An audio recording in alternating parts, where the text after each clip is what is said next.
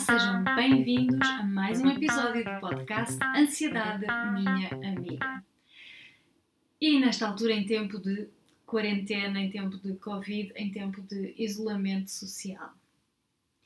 Hoje quero trazer-vos uma estratégia simples de 5 passos para que possamos todos comunicar de uma forma mais frontal e ao mesmo tempo mais empática. É importante que sejamos frontais para conseguirmos dizer aquilo que se passa e ao mesmo tempo é, é, importante que pratiquemos empatia, que tenhamos compaixão para com quem estamos a falar. Ora, a China foi o primeiro país a, a ter casos de Covid-19 e assim que saíram do período de quarentena, o número de pedidos de divórcio disparou para números nunca, mais, nunca antes vistos, para números abismais. Se és solteiro ou solteira, não desligues ainda, escuta até ao final, porque esta estratégia de 5 passos pode ser utilizada por ti próprio ou por ti própria. O nosso pior inimigo somos sempre nós.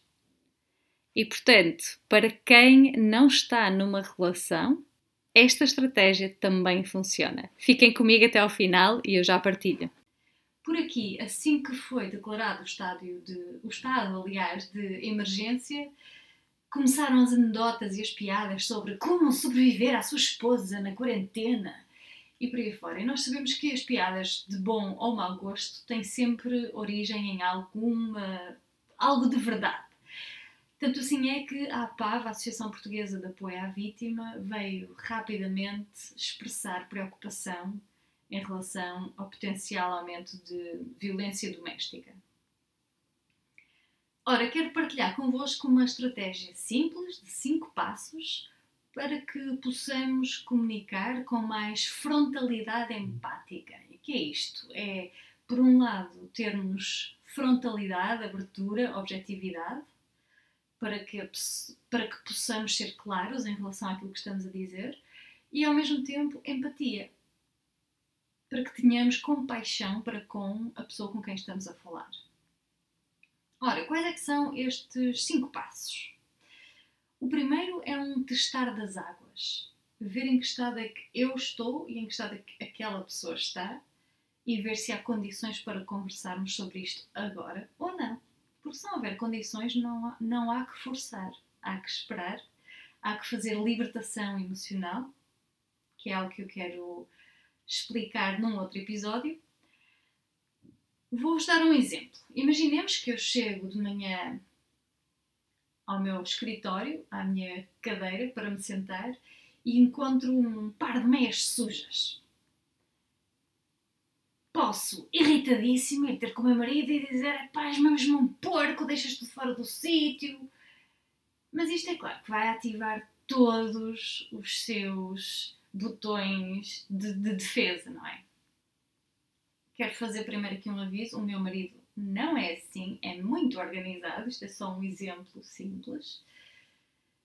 E portanto, então, se fosse esse o caso, encontrei um par de meias sujas. Passo número um é ver testar as águas, ver se eu estou calma o suficiente para conseguir comunicar isto e ver se ele tem dois minutos para falar comigo sobre isto. Se sim, avançamos para o passo número 2, em que eu partilho uma observação concreta. Então, em vez de lhe dizer és sempre desorganizado, deixas tudo por todo lado, não é concreto, não é específico. Em vez disso, eu digo objetivamente, de uma forma concreta, aquilo que eu vi. Hoje de manhã, quando cheguei à minha cadeira, reparei que estavam lá duas meias sujas. Passo número 3. Qual é a consequência disto? Qual é o sentimento? Neste caso, a consequência disto foi que me atrasei para a minha reunião porque fui organizar a roupa suja. Passo número 4. Um pedido. Eu faço uma sugestão, por exemplo. Quando tirares a roupa, podes, por favor, colocar no cesto imediatamente. Finalmente, passo 5, um acordo. Porque imaginemos, por exemplo, que ele diz que ah, eu até ia pôr as coisas no cesto, mas o cesto estava na casa de banho e a casa de banho estava fechada. Portanto, é isso, se calhar temos que chegar a um acordo em que decidimos colocar o cesto da roupa noutro sítio. Vou então recapitular os cinco passos. Passo número 1, um, testar das águas, ver se há tempo e há condições emocionais para ter aquela conversa naquele momento.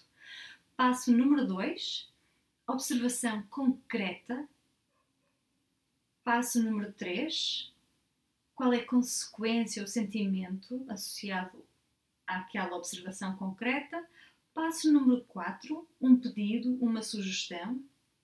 Passo número 5, um acordo, uma negociação. O prometido é devido e quero partilhar um exemplo de como utilizar esta estratégia de 5 passos contigo próprio ou contigo própria. Imagina que chego, chego ao final do dia, são nove da noite, já acabei o meu trabalho, vi a minha série habitual na televisão e agora sinto-me sozinha. Um pensamento que me pode ocorrer é: ninguém liga nenhum, ninguém quer saber de mim, não faço falta nenhuma neste planeta. Ora, se utilizarmos os cinco passos, o primeiro é testar as águas, ver em que estado emocional estou. Se eu estou num pranto, num estado altamente negativo, tristeza, desespero mesmo, tenho que respirar, centrar, recentrar. Uma coisa muito fácil a fazer é reparar em cinco coisas que consigo ver à minha volta, inalar devagar, pensar em dois sons que consigo ouvir à minha volta. Portanto, passo número um, testar das águas, ver em que estado é que eu estou e ver se eu consigo ter esta conversa comigo própria. Quando me sentir pronta, passo ao passo número 2. Observação concreta. Em vez de dizer de um modo geral ninguém me liga, não faço falta no planeta, não, vou ser objetiva, vou ser concreta. São nove da noite, sinto-me sozinha, o meu telefone não está a tocar. É concreto. Passo número 3, a consequência ou o sentimento associado. Sinto-me sozinha, sinto-me isolada. Passo número 4, uma proposta. Eu proponho telefonar a alguém. Passo número 5, o acordo. E no acordo eu posso determinar a frequência com que vou ligar. Vou ligar todos os dias a alguém, vou ligar uma vez por semana, vou ligar de manhã, vou ligar à noite. Estabelecer esse acordo comigo própria. Uma boa comunicação começa com o modo como nós comunicamos connosco próprios. Espero que isto tenha ajudado. Aproveitemos este tempo de isolamento social para aprendermos a comunicar um pouco melhor. Espero que com esta simples estratégia de cinco passos consigam comunicar com mais frontalidade e empatia. Um abraço, fiquem bem, fiquem seguros. Obrigada por escutarem o podcast Ansiedade, minha amiga.